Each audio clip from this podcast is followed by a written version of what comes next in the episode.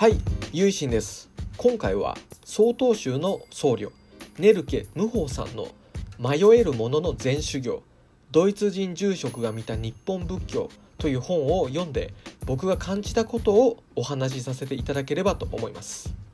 ドイツで生まれ育ったネルケさんはそこで出会った禅から仏教に興味を持ちそして禅の本場と考えた日本に憧れを持ってやってきます。そしてそこでネルケさんが見た日本の仏教の姿とは何だったかといった内容で仏教書であると同時にネルケさんの半生をたどる自伝としても読むことができましてエッセイとしても非常に本として面白いと思います。ネルケさんは7歳で母親を亡くした後自室にこもりがちになったと言います。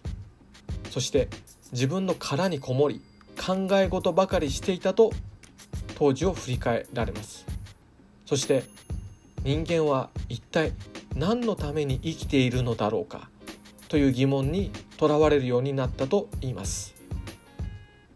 私とは何か生きる意味とは何かそのような問いを抱えたまま高校生になったネルケさんは全寮制の学校に進学します。そしてそこで禅と出会います。座禅に親しむ先生からの誘いがあり1回で辞めるつもりで始めた座禅。しかしその座禅にはまったと言います。そして紆余曲折ありながら日本にやってこられたネルケさん。そして日本で禅の修行を重ねられます。そして現在は兵庫県の安泰寺で住職を務めながら仏道の実践を日々送っておられます。僕がこの本の中で一番響いた心に残ったところが生きるということについてのその姿勢についてネルケさんが語っているところです。それはどういうことか少し本の言葉から引用させていただきます。この本の137ページにある言葉なんですけども気づいていても気づいていなくても皆天地いっぱいの命を生きているのさ。頭でそれを理解しようとするから間違ってしまうのだ。その頭を手放すことこそ座禅だ。座禅の意味を尋ねると師匠は決まってそう答えました。生きるというのが問題ではなく答えである。ということの真実をついた資源です。僕たちは物事に対してどうしても意味を求めてしまいます。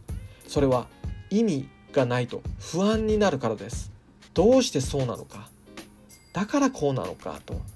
僕たちはそんな風に物事を理解したいし納得したい。そういった欲があるのです。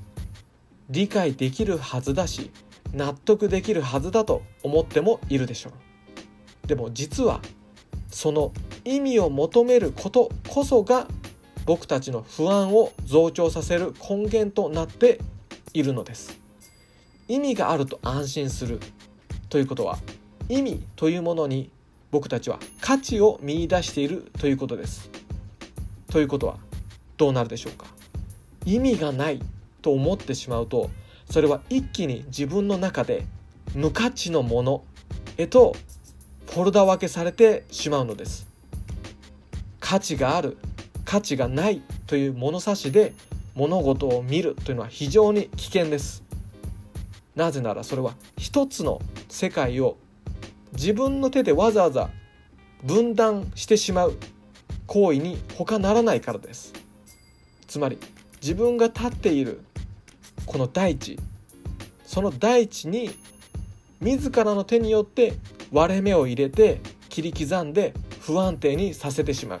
その結果自分の立ってる場所自分の居場所を自ら壊してしまっていると言えます。意味があるはず。意味がなければおかしいという思いを手放さない限りこうした大地の破壊活動というものは止まらないのでしょう。意味がないことを恐れることはなく受け入れるということそれは敗北でも何でもないでしょう。生まれたからただ生きればいい。そしてお互いそういった命を生きている存在同士なのだからお互いに思いやり優しく穏やかに共にただ生きていけばいい。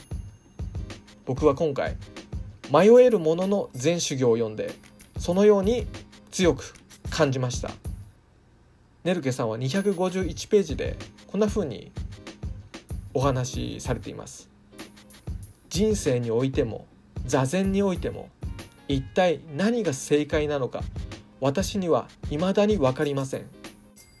しかし人生とは何か座禅とは何かというふうによそに向かって問うことだけはやめました。一瞬一瞬この私自身の生きる態度が問われているのだ。ということに気づいたからです。このようにネルケさんはおっしゃっておられます。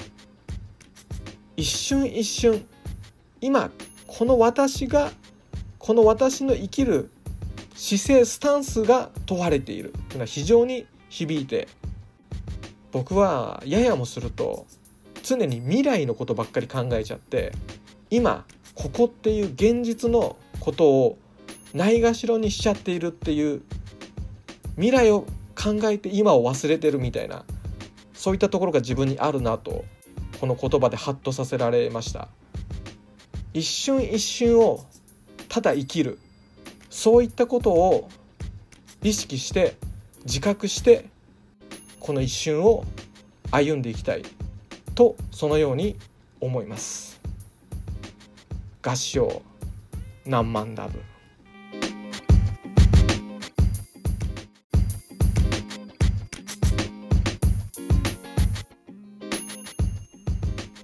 この番組では皆様からのご意見ご感想トークテーマのリクエストを募集しています。